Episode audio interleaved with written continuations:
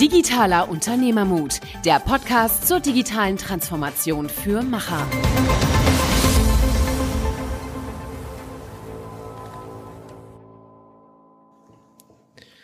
Hallo und herzlich willkommen zu einer neuen Episode Digitaler Unternehmermut mit Niklas und Michael.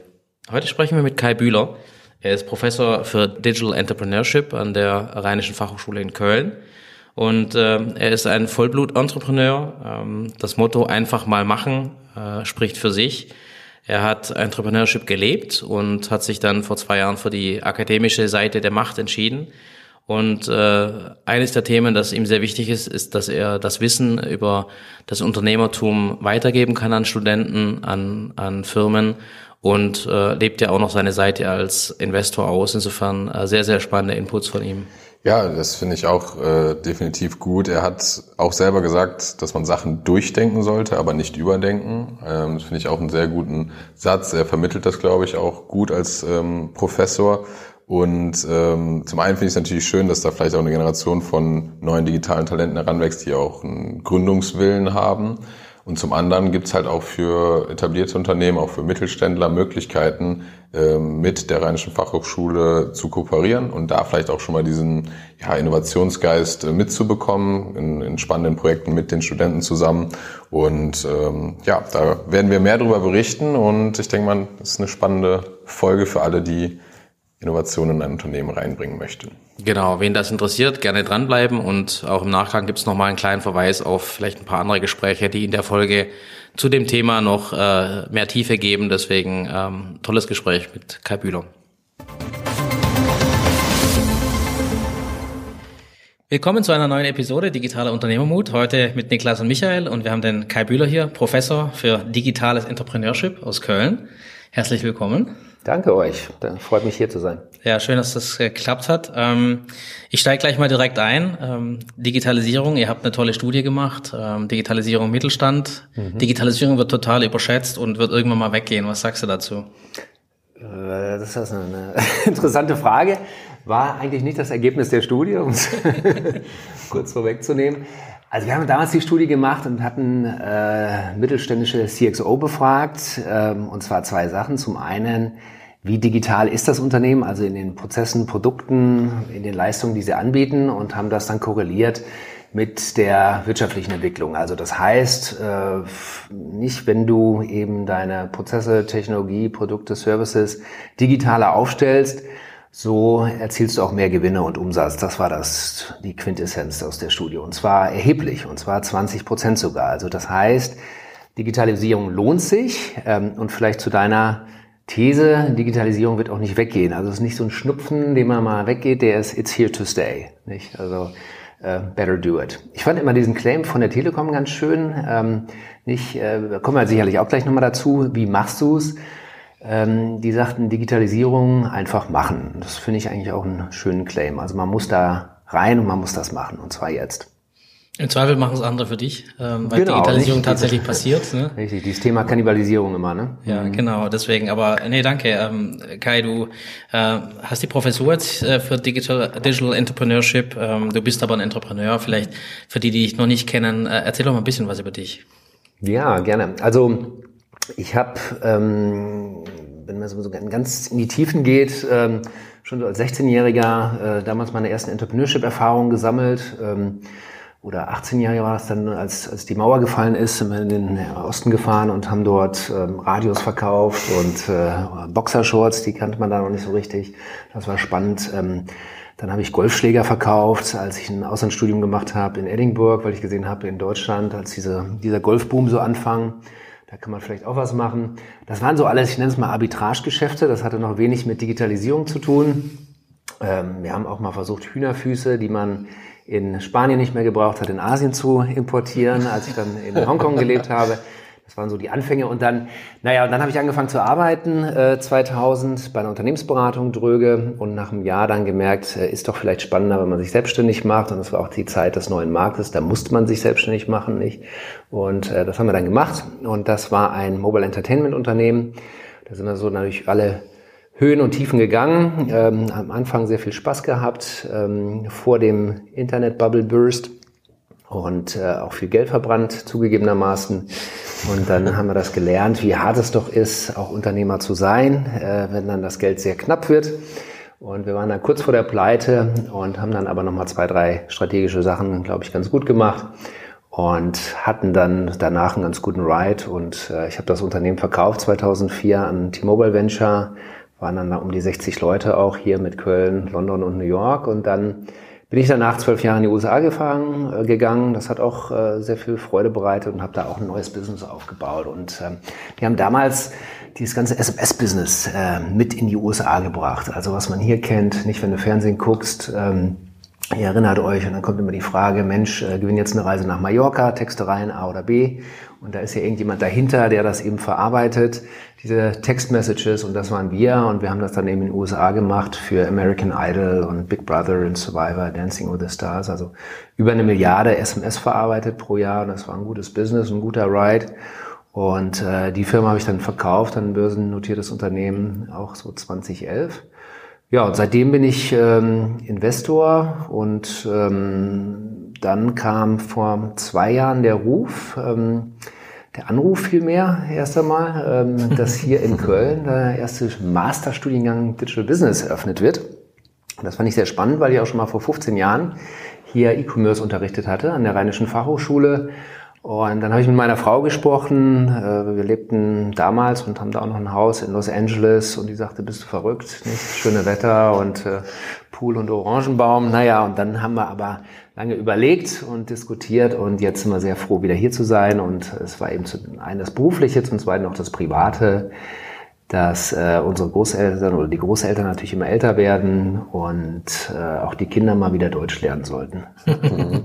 Vielleicht, bevor wir jetzt so tief inhaltlich nochmal in die Digitalthemen einsteigen, so, ich meine, jetzt warst du äh, ja, über 15 Jahre, sag ich mal, als Entrepreneur tätig ähm, und auch ja, lange in der USA. Was sind so deine ja, Key Lessons oder deine Key Erfahrungen, die du da in der Zeit jetzt mitgenommen hast? Hm, du meinst im Vergleich Deutschland-USA oder? Sowohl Deutschland-USA, aber vielleicht ja. auch so, sag ich mal, einfach deine Erfahrung als, als ja. Entrepreneur. Ja.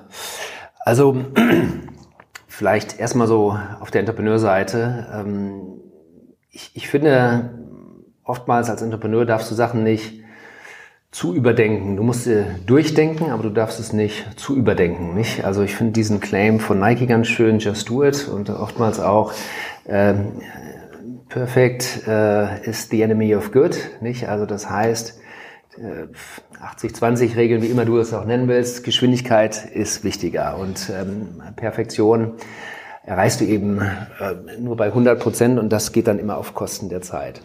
Und äh, das finde ich wichtig. Also Schnelligkeit ist sicherlich das A und O, gerade wenn wir über Digitalisierung reden.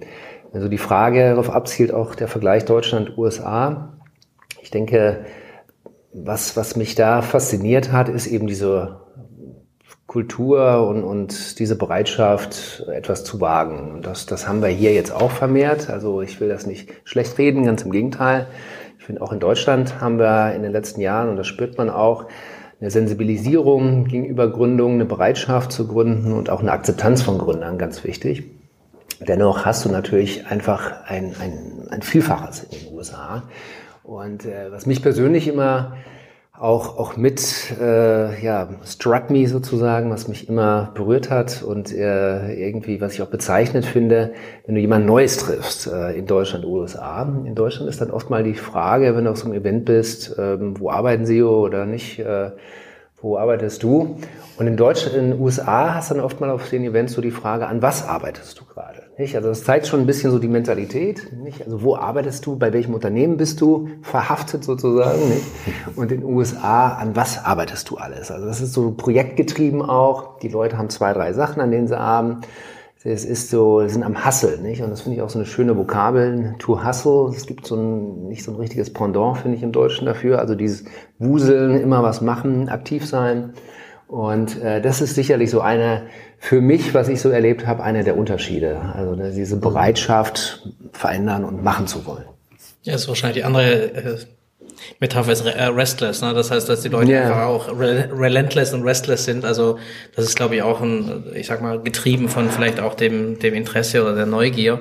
Ähm, die hier vielleicht nicht ganz so nicht ganz so ausgeprägt ist zum Thema digital, die aber ich sag mal zum Beispiel im Unternehmertum natürlich immer da war. Deswegen ja, ja, haben wir diese tollen Firmen, weil mhm. ich meine, irgendjemand muss diese guten Ideen für Produkte gehabt haben ähm, ja, oder oder Lösungen. Ähm, deswegen äh, sehr sehr interessant für, für, für mich zu sehen. Ähm, du hast vorhin den neuen Markt ähm, erwähnt. Äh, ich glaube, da haben wir was gemeinsam. Wir haben beide viel Geld verbrannt. Äh, genau. Ich eher auf der Investorenseite, du eher auf der, auf der arbeitenden äh, Entrepreneurseite. Aber auf der anderen auch, um dich zu beruhigen. Ja. Auch eigenes Geld übrigens. Das ist, das ist, äh, das ist super. Da äh, habe ich wirklich extrem viel gelernt, muss ich mhm, sagen. Mhm. Ähm, was man eben nicht tun soll. Ja. Ähm, äh, und äh, deswegen äh, sind diese Bubbles natürlich auch sehr, sehr gefährlich. Mhm. Aber ich fand es sehr spannend, dass du dann ähm, den Weg quasi die Akademie äh, genommen hast. Ähm, ich hatte mir das auch mal überlegt äh, mhm. vor sechs, sieben Jahren mhm. und habe gemerkt, dass das relativ, also dass mich die Administration, mhm. wie gesagt, abgeschreckt hat, ja. den Weg zu gehen, weil ähm, mhm. das wäre selbst bei einem Ruf immer noch extrem mhm.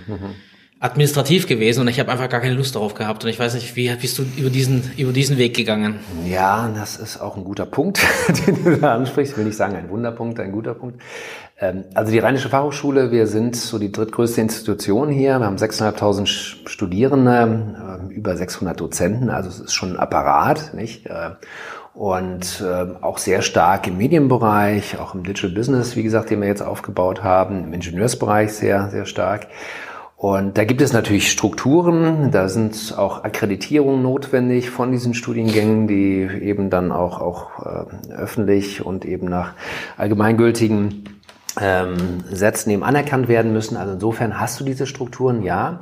Ähm, was ich aber bereichernd finde, wenn du mal absiehst von den administrativen Hürden, dass es eben inhaltlich, da bist du eben komplett frei. Und das finde ich eben schön. Also es gibt keine inhaltliche Instanz mehr, die dir sagt, nicht, das sind die Sachen, wie du sie unterrichten musst. Mhm. Natürlich gibt es eine Art Modulhandbuch, da stehen die Lerninhalte drin als, als Orientierungshilfe. Aber für mich persönlich, wenn mich eben Themen interessieren, jetzt äh, zum Beispiel letztes Semester waren wir sehr intensiv, haben uns mit dem Bereich Blockchain befasst. Äh, Im nächsten Semester werden wir künstliche Intelligenz auch als eine der Themenstellungen nochmal aufgreifen und wo die Studenten dann eben auch, auch ihre Hausarbeiten drüber verfassen werden.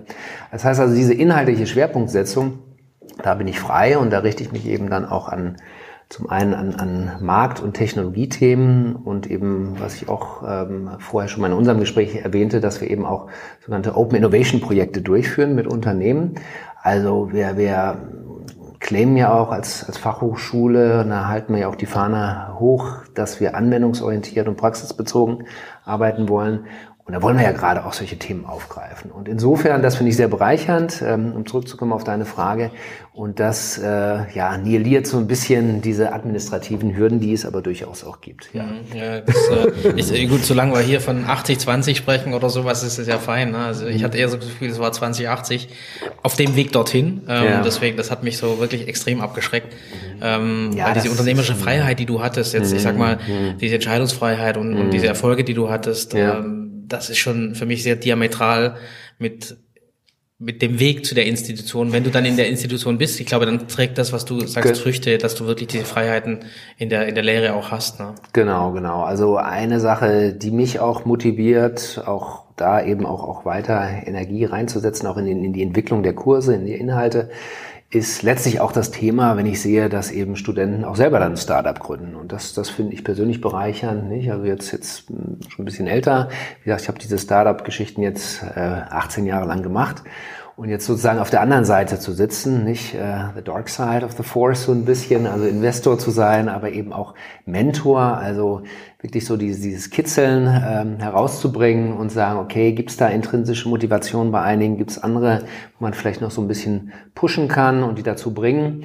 Das finde ich spannend und da sehe ich eben jetzt auch schon so die ersten Früchte. Also ich habe eben jetzt Studenten, die sich selbstständig machen. Ich habe jetzt tatsächlich auch schon die Problematik, dass ich zu viele Anfragen bekomme von Studenten, die sagen, hey, ich habe hier eine Idee, wir haben ja schon den ersten Businessplan ausgearbeitet, können Sie mal bitte gucken. Also insofern, aber das ist bereichernd. Das, mhm. ist, das, das macht Spaß, keine Frage. Gibt es da Einschränkungen, dass der, der Professor gleichzeitig Investor und nicht in seine eigenen Studenten investieren darf? Äh, gute Frage. Ich, äh, jetzt weiß ich ja, jetzt immer auf Sendung. also ich investiere Geld, ich habe ja eine Minderheitsbeteiligung, nicht? Also ich glaube, da gibt es so eine Regelung, du darfst nicht mehr als 25 Prozent oder okay. sowas haben. Ja, das ist. Aber ich, ich meine, das ist eher positiv, ja. wenn du, wenn du äh, in de, an deine Studenten eben. Ich glaube an die, ja, ja, ich, na, stecke du, eigenes Geld selber, rein. selber ins genau. Risiko gehst, ist ja, ist ja ein Leap of Faith, ja, äh, zu sagen, ähm, ich genau. glaube daran. Ja, also ich kriege auch kein Geld von denen, im Gegenteil, Nein, ich gebe denen Geld. Ne? Also ich meine, ich kann nur aus eigener Erfahrung berichten, in den USA ist es ja so ein bisschen das andere Extrem. Ne? Da musst du ja echt richtig aufpassen, wenn du im Uni-Kontext teilweise mhm. äh, Startups gründest und machst, da geht mehr oder weniger der Großteil an die Hochschule. Ne? Mhm. Ähm, deswegen sind da sehr viele drauf bedacht, zum Beispiel früh eigene Strukturen hochzuziehen und so, gerade ja, im, im, im ja. ähm, Technologieentwicklungsbereich mhm. und so weiter. Und mhm. beispielsweise mein Entrepreneurship-Professor in New York, der hat auch mhm. ähm, viel, viel investiert in Startups, die aus ja. Hat aber auch kein Problem mit dabei bekommen, oder? Soweit ich weiß nicht. Im Gegenteil. Also, das ist eine komplett andere der gängige also, Praxis. Ich, meine, ich kenne zum Beispiel ja. den Scott Galloway oder sowas, der ist ja auch so ein enormer Investor, auch gleichzeitig mhm. Professor in, äh, ja, in, in, New York. Ja, ich glaube, die haben da gar keinen Zielkonflikt, weil ich glaube, solange das ein Win-Win ist für alle. Und für die Hochschule muss ich auch nochmal betonen, nicht? Also, absolut. Ja, das ja, wissen auch alle Bescheid, nicht? Ja, ja, nee, das, ich mache das auch öffentlich und ich finde das auch, wie gesagt, es, es sehe ich auch so, es ist ein Riesengewinn. Und ja, ich wünsche mir mehr davon. Also jetzt, wie gesagt, das erste Team, um da vielleicht nochmal eben den Werbeblock zu machen, nicht? die heißen joindeskcloud.com. Das ist eine App, eine Mitgliedschaft, mit der du dann alle Coworking Spaces in Deutschland benutzen kannst. Das funktioniert sehr gut. Die sitzen jetzt im Digital Hub Bonn. Die haben jetzt die ersten Partner und Kunden. Also, wie gesagt, da drücke ich die Daumen. Und das geht sich gut an. Ja, ja super. Das ist, äh, ich, ich glaube, es ist wichtig, dass man, dass man tatsächlich auch was zurückgibt. Also das ist ja auch mal neben dem kommerziellen Aspekt ein wichtiger Aspekt. Ähm, sehe ich, sehe ich sehr, sehr ähnlich, dass man, äh, wenn man den Erfolg hat, ja auch was weitergeben kann. Und ich glaube, die Erfahrung genau. an sich, das wirst du mhm. wahrscheinlich äh, tagtäglich merken, die, die bringt schon was. Also ich mhm. meine, das ist was, was junge Startup-Entrepreneurs nicht haben, ist eben Erfahrung. Ähm, und das kann man, glaube ich, schon sehr gut beitragen. Mhm. Jetzt gehen wir mal auf die andere Seite, äh, mhm. die Mittelständler, die großen Firmen, mhm. die mit euch arbeiten. Mhm. Was sind denn Möglichkeiten, mit euch, mhm. ich sag mal, zusammenzuarbeiten oder mit euch zu interagieren? Ja.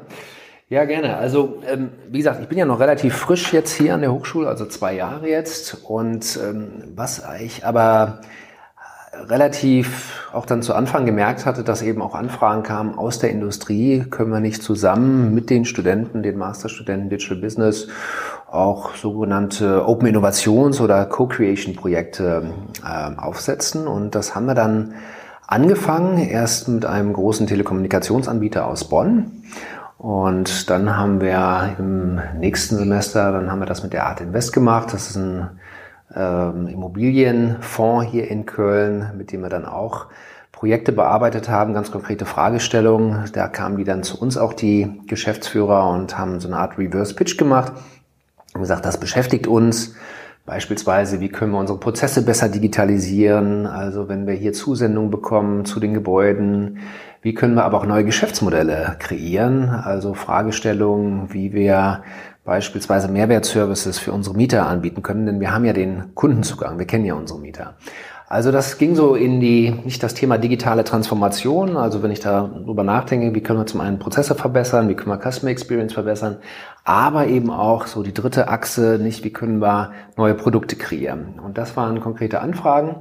Und was wir dann eben immer machen, ist mit unseren Studenten, das machen wir mittlerweile zweimal im Jahr mit diesen Masterstudenten, die so Mitte, Ende 20 sind, ein 16-wöchiges Projekt aufzusetzen.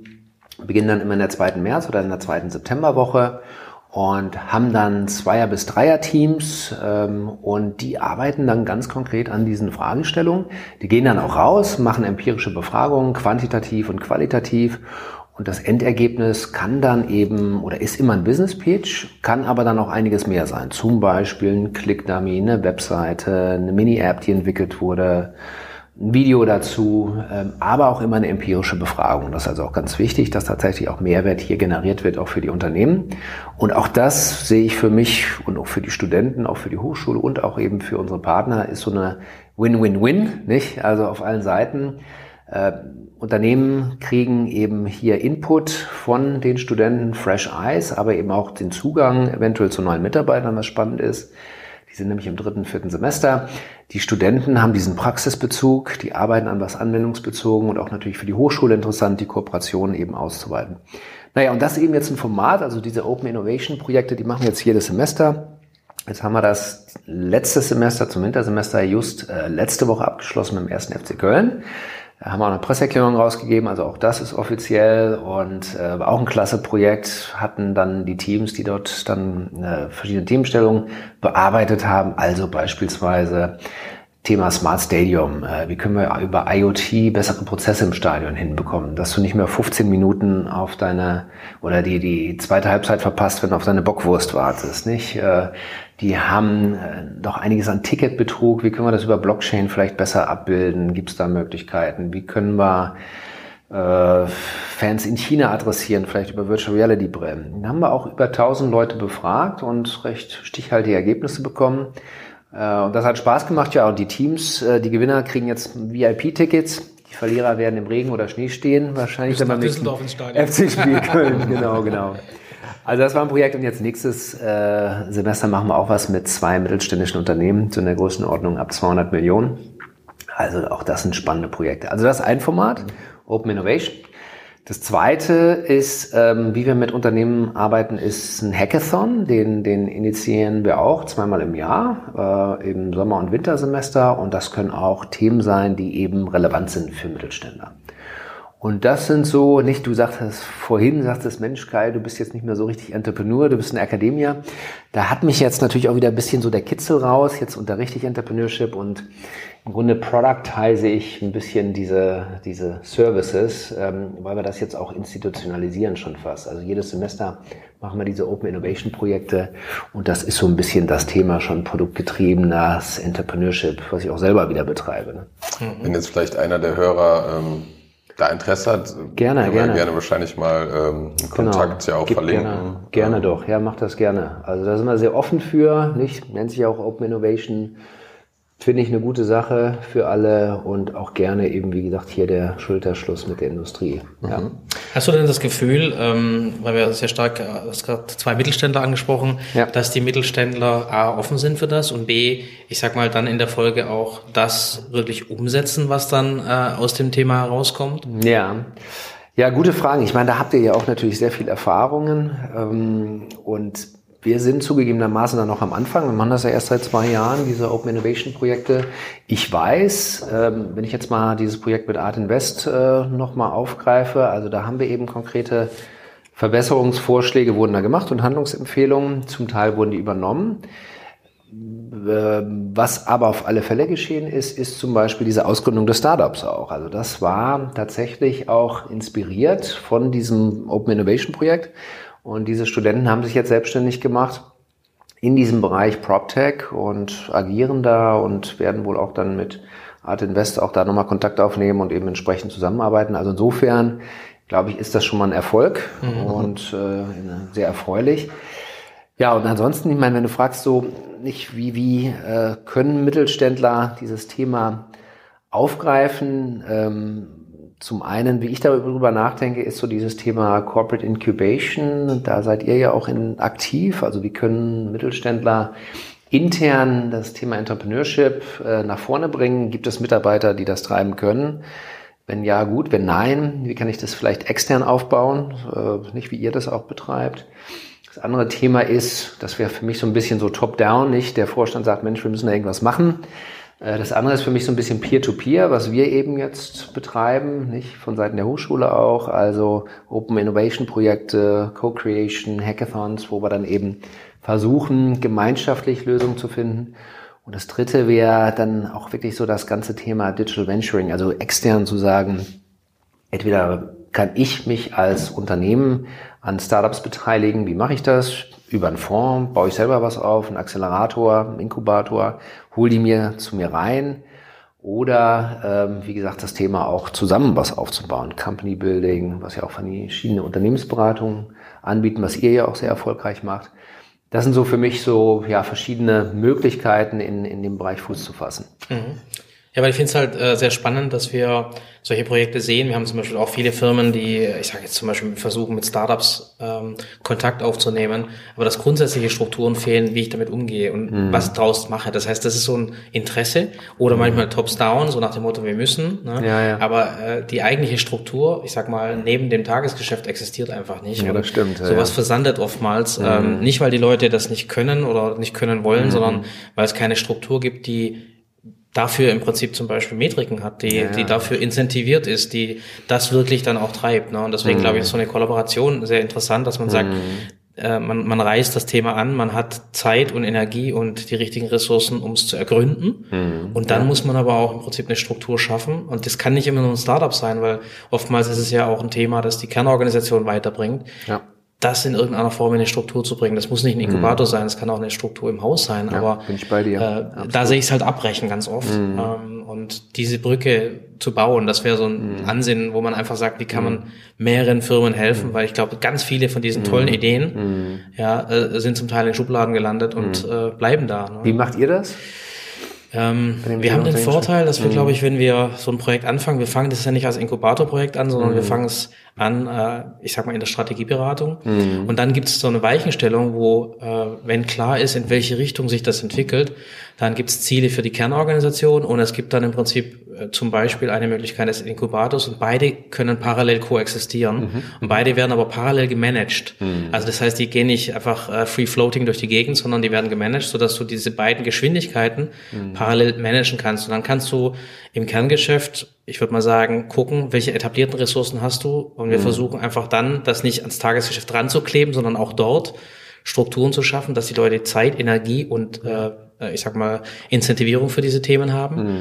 Und der Schwerpunkt liegt dann darauf, im, in dem externen, in dem Inkubationsbereich neue Ressourcen fürs Unternehmen zu schaffen, dass mhm. zukünftig, ich sag mal, in zwei, drei, fünf Jahren mhm. solche Themen eben nicht ins Nirvana fallen, sondern dass es dann auf einmal Teams gibt, die das dann auch können. Und mhm. ähm, ich glaube, es gibt keine Möglichkeit, das morgen zu lösen. Es gibt nur eine Möglichkeit, das auf so eine Zeitleiste zu legen, mhm. aber dann halt nicht als Projekt abzuarbeiten, sondern Strukturen zu schaffen. Mhm, da bin ich 100% bei dir. Also ich glaube, ich war gestern auch auf einem Innovationsworkshop und letzte Woche in München bei einer Unternehmensberatung, die eben auch sehr intensiv darüber nachdenken, auch so das ganze Thema nicht, ähm, diese Innovation Hubs, die eben aufgebaut wurden, Acceleratoren, Inkubatoren, Digital Labs etc. Nicht was was für Mehrwert haben die letztlich generiert für die Hauptorganisationen. Also zum einen Performance, aber eben auch das Frage, weiche Variablen, sowas wie Gründungskultur oder Kulturwandel im Unternehmen, also eine andere Denke, die dann Einzug gehalten hat. Wie kannst du das messen?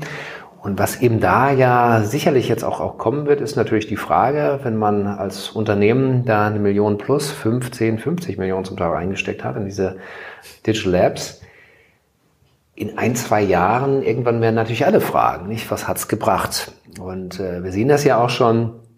Die einige werden auch rück in, zurück integriert, rückentwickelt, nicht? Also was ist der Impact?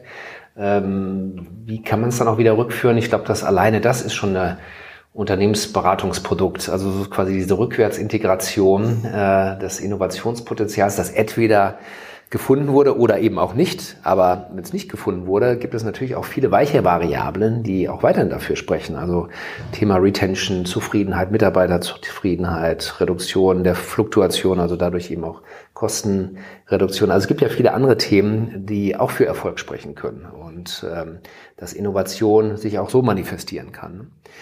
Aber ich glaube, das äh, wird ein spannendes Thema sein, nicht? Also was ist so die Bottom Line? Und äh, wie gesagt, gestern war ich auch auf so einem Innovationsworkshop und da haben wir auch drüber gesprochen, was sind denn so Beispiele für erfolgreiche Acceleratorenprogramme? Was sind denn erfolgreiche Beteiligungen? Und die kannst du tatsächlich so an ein, zwei Händen abzählen, nicht? Glaube ich. Auch in Deutschland. Also da gibt es ein paar Leuchtturmprojekte, N26 sicherlich eins davon, nicht, äh, wo sich da auch Axel Springer beteiligt hat, also jetzt auf der Beteiligungsseite ähm, oder Acceleratorenprogramm, erfolgreiche Ausgründung, Steam mit HTC und so weiter.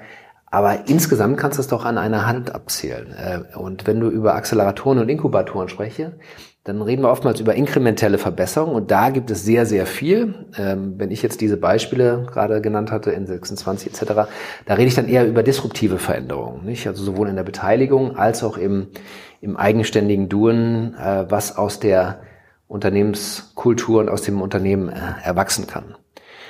Nichtsdestotrotz, vielleicht noch ein Satz dazu. Also ich bin davon auch überzeugt, dass so eine nächste Welle von Innovation auch aus mittelständischen und Großunternehmen kommen wird.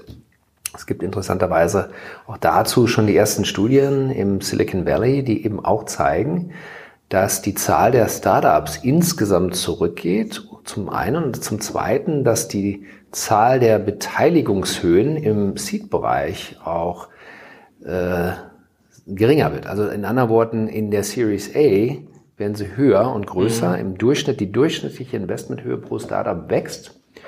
Und das liegt unter anderem daran, ähm, dass die Googles und die Facebooks so innovativ sind und so schnell sind, dass sie es eben schwieriger machen für kleinere Startups. Und äh, ein Startup, das eben versucht, Google zu disruptieren, äh, es, es, wird schwierig sein, weil sie eben so viel selber machen und auch schon so Moonshot-Programme machen, was vormals eben von Startups besetzt wurde. Das machen aber jetzt die Großunternehmen selbst. Entschuldigung, ja. Oh, nee, ich wollte dich gar nicht stoppen. Die Luft wird dünner. Interessanten ähm, ich fand es nur sehr interessant, du hast ja gesagt, du glaubst daran, dass schon auch eine neue Welle an Innovation vom Mittelstand ja. kommen ja. wollte. Und das war das, was mir jetzt gerade mhm. auch so ein mhm. bisschen die ganze Zeit auf den mhm. Lippen gebrannt hat, weil jetzt haben wir ja viel über, sag ich mal, so kleine Startprojekte, mhm. die man machen kann, dass man, mhm. ne, man einen Hackathon macht, dass man mhm. äh, Innovationsprojekte startet. Oder genau. vielleicht sogar, sag ich mal, für diese äh, radikalen Innovationen eine Innovationseinheit lang würde genau. auch durchaus Fuß in die Tür erstmal bekommen. Im Wechselspiel ja, genau. mit der, mit der, mit der Kernorganisation natürlich steht. Aber jetzt war für mich immer so die Frage, wie fange ich denn wirklich als Kernorganisation an, mich holistisch hm. zu verändern, um eben vielleicht hm. aus mir hinaus wirklich so eine Innovationswelle auch antreiben hm. zu können? Oder, oder was sind vielleicht zumindest gerade äh, hm. Hürden, die da im Weg hm. stehen und die man lösen muss oder angehen ja. muss? So, vielleicht ist deine Erfahrung heraus. Also das Erste, und dafür werde ich jetzt nicht bezahlt, ist natürlich Convedere anrufen, ist ja klar. Erstmal zum Telefonhörer greifen oder heutzutage E-Mail und sagen, hey Jungs, könnt ihr mir helfen? Ähm, ja, da gibt's ja verschiedene Ansätze. Also ich meine, ich weiß nicht, was euer erster Gang ist, Innovationsworkshop mit dem Unternehmen oder eben, dass man auch so eine Szenariomodelle erstmal fährt. Das finde ich ganz interessant. Äh, gibt jetzt verschiedene künstliche Intelligenz betriebene Plattformen, die eben auch aufzeigen können, wie auch diese externen Einflüsse und Technologien, disruptive Technologien wie VR, AR, 3D-Druck, Internet Dinge und, und, und, wie die eben auf eine Organisation einwirken. Also wenn du sagst, okay, im ersten Schritt, wir wollen irgendwas machen, wir sehen, Umsätze gehen zurück oder werden wahrscheinlich konsolidiert, dann ist so die Frage nicht, ähm, wenn du so an eine Art Branchendisruption denkst, in einer Matrix, also wie wirken erst einmal verschiedene externe Einflüsse auf uns, so Szenariotechnik natürlich, die du dir anschauen kannst. Und was ergibt sich daraus? Aber für Beschäftigte, für das Unternehmen, für die Produkte werden wir auf einmal, wenn wir jetzt 3D-Druck sich weiter ausweitet, 10.000 Leute nicht mehr beschäftigen können. Nicht? Das sind ja Riesendiskussionen, die da gerade geführt werden. Zu Recht auch. Und ähm, ja, dann ist die Frage, wenn man das Bewusstsein schon so eingesetzt hat, also wenn du jetzt fragst so nach der Tools und, und der Methodik, ähm, auch da gibt es natürlich verschiedene Ansätze. Also ich glaube, so ein, so ein wie immer man den auch nennen will, eine Art Innovationsworkshop ist sicherlich äh, vonnöten. Also, dass man sagt, okay, man setzt sich zusammen und eine Bewusstseinswerdung und dann aber relativ zügig auch zu überlegen, wie machen wir es? Und das Wie geht dann für mich in verschiedene Richtungen. Du kannst natürlich sagen, wir machen das alles intern. Wir, wir glauben an uns. Wir glauben, dass wir diesen, diesen innovativen Charakter auch in unseren Mitarbeitern haben und eben auch dadurch entsprechend neue Produkte und Services aufbauen können. Also sowas wie Corporate Entrepreneurship oder Intrapreneurship ist sicherlich so ein Satz, Ansatz. Da kannst du dann vielleicht auch mit sogenannten Entrepreneur in Residence arbeiten, also Leuten, die schon ein paar Unternehmen gegründet haben, die jetzt eben Hilfestellung leisten können. Das ist, glaube ich, ein relativ einfacher Weg, um erstmal so ein bisschen auch, auch die, wie sagt man, die Füße nass zu bekommen. Ne? Also ähm, so ein bisschen reinzuwachsen. Ähm, und ähm, dann, wenn man eben mehr Appetit hat, kannst du natürlich sagen, okay, wir machen jetzt mal so einen Innovationshub und dann in all seinen Facetten, was kann das sein? Das kann sein so ein Digilab, das kann ein Acceleratorprogramm sein, das kann ein Inkubatorprogramm sein, wo man dann eben Unternehmen reinholt, Startups beispielsweise. Das kann sowas wie Scouting erstmal sein, dass man einen eigenen Startup-Radar aufbaut und schaut, wie kann man mit denen zusammenarbeiten. Ich finde auch so ein Hackathon eine ganz gute Möglichkeit, einfach A, um das Bewusstsein zu schaffen und B, nicht, äh, was kann da rauskommen. Also was, was wir eben jetzt auch machen mit dem mittelständischen Unternehmen als Hochschule, da sehen wir eben, dass da sehr viel Interesse ist, weil es ist ein relativ überschaubares Invest auf Seiten der mittelständischen Unternehmen. Die sind involviert, die kriegen neue Ideen, die treffen neue Leute, man arbeitet gemeinschaftlich an neuen Themen. Das finden alle Beteiligten immer sehr zielführend und gewinnbringend, äh, ist da meine Erfahrung. Ne? To, to get your, get your feet wet. Ne? Also das ist so meines Erachtens, was man machen sollte. Und dann natürlich das Thema Company Building und Digital Venturing also da bist du dann schon wirklich äh, ne, im 500.000 K aufwärts. Äh, aber natürlich auch äh, das größte Potenzial meines Erachtens, wenn es darum geht, ähm, gerade auch disruptive neue Produkte und Services mhm. zu finden. Und ich habe jetzt leider oftmals auch von viel von Produkten gesprochen. Das möchte ich eigentlich immer vermeiden, denn in Deutschland sind wir immer noch sehr produkt- und technologiegetrieben. Und in Amerika hast du eben oftmals mehr Innovation auch in dem Bereich Geschäftsmodelle oder Customer Service. Und das ist auch das Thema, woran wir mehr denken sollten meines Erachtens, denn da ist die Profitabilität. Ja. Wenn du das Customer Interface besitzt, da steckt das Geld. Ja, ich glaube, das ist ja auch das, was du vorhin gesagt hast, Bewusstsein schärfen. Also wir sagen immer in der ersten Phase, du musst das Undenkbar denkbar machen. Ja. Und das ist oftmals so, wenn du im Operativen steckst, ich war sehr lange im Corporate, ja. dann ähm, ist es einfach ganz normal, dass du natürlich sehr stark am Hier und Jetzt arbeitest und dich mhm. daran orientierst. Und den, den Missglauben, den die meisten haben, ist, ähm, es wird keinen geben, der das Produkt die Dienstleistung, die wir ausüben, besser machen kann. Mhm. Da hören wir ganz oft, ähm, das ist auch genau nicht, das ist das Denkbare. Das mhm. Undenkbare ist, dass mhm. jemand die Wertschöpfung woanders angeht und mhm. zum Beispiel neue Servicemodelle einfügt mhm. oder über neue Technologien ganz andere Dinge tut. Richtig. Der wird das Kernprodukt nicht anfassen, der ist mhm. sogar happy, dass das Kernprodukt gibt, ja, ja. sondern der nimmt einfach einen großen Teil der Wertschöpfung raus. Und das ist für mich so das Undenkbare denkbar zu machen. Und da ist es dann oft so, ähm, dass die Firmen dafür keine Struktur haben, keine äh, Idee, weil zum Beispiel, sagen wir mal mhm. realistisch, die meisten Firmen, die so ein Produkt haben, sind im zwei-, dreistufigen Vertriebsmodell. Mhm. So eine Innovation könnte im einstufigen Modell passieren. Mhm. Da sind die Firmen gar nicht. Das mhm. heißt, die haben weder die Leute noch die äh, Expertise noch das Verständnis, was direkt an der Schnittstelle zum Endkunden passiert, als mhm. Beispiel. Mhm. Und äh, deswegen muss man im Prinzip gucken, dass man das, Denk das Undenkbare denkbar macht und dann schnell, wie du sagst, finde ich auch, äh, Lösungsansätze äh, bringen. Ähm, wie aus unserer Erfahrung heraus der größte Feind ähm, dieses Erfolges heißt Tagesgeschäft. Ganz mhm. einfach. Ja, ja, genau. Wir reden von ja, Firmen, klar. die sind alle voll beschäftigt. Die haben na, alle klar, volle Bücher. Das ist, das, wir, wir, wir sind Victim of our own success hier in ja, Deutschland, wo wir sagen, die sind so busy. Ja, wenn ich gestern das Announcement von Bosch gelesen habe mhm. mit diesen vier Milliarden Investments und so weiter, mhm. dann war meine erste Reaktion, das Geld ist es nicht. Das ist nicht das mhm. Problem. Mm. Das Problem wird sein, 4000 Entwickler zu finden, mm. die ja, in, zu integrieren, mm. äh, KI-Spezialisten draus zu machen. Das klingt alles, als ob man mit Geld das machen könnte. Es ist die Struktur, die fehlt. Und ich glaube, da täuschen sich viele Unternehmen massiv, dass sie das aufholen können, was andere jahrelang als Struktur aufgebaut haben, weil die können mit dieser Ambiguität umgehen. So ein Unternehmen wie Bosch, was ich sehr schätze, ähm, äh, sehr innovativ am Produkt ja. ist, ich habe gro ganz große Zweifel, dass, dass die das massiv äh, unterschätzen, was da auf sie zukommt. Ja, ja, ja. Ja, bin ich bei dir. Also ich finde, äh, sagte neulich ein Freund diesen Ausdruck so gegängelte Innovation, das fand ich ganz, ganz treffend. Nicht? Also das heißt, äh, es ist ja schon immanent im Unternehmen angelegt, äh, also ich will jetzt nicht dieses Disruptionsdilemma da oder Innovationsdilemma von Christensen aufführen, aber ähm, es aber ist ja schon im Unternehmen angelegt, nicht, dass du natürlich na, klassischer bei WL, wenn du alles richtig machst, eben gerade nicht äh, disruptive Innovationen treiben kannst. Allein schon aus dem Tagesgeschäft. Was sagt dir denn das Tagesgeschäft? Das sagt dir, ich muss auf die Leute, auf die potenziellen Kunden mit dem großen Umsatz zielen. Ich muss auf die Kunden hören. Und ich verlasse Märkte, wo ich einfach erstmal weniger verdiene, wo es vielleicht, äh, wenn ich in ein, zwei Jahren nichts verdiene, bin ich draußen. Da gibt es viele Beispiele, wo Unternehmen einfach zu früh rausgegangen sind. Selbst äh, Microsoft hatte einen Suchmaschinen Produkt äh, vor Google und haben da irgendwie, glaube ich, 1,5 Millionen mit verdient und haben gesagt, nee, das ist uns zu klein, lohnt sich nicht, das ist mal draußen. Und dann kam Google, nicht? Uh, the rest is history. Und dann mussten das wieder aufholen, indem sie Bing gelauncht haben.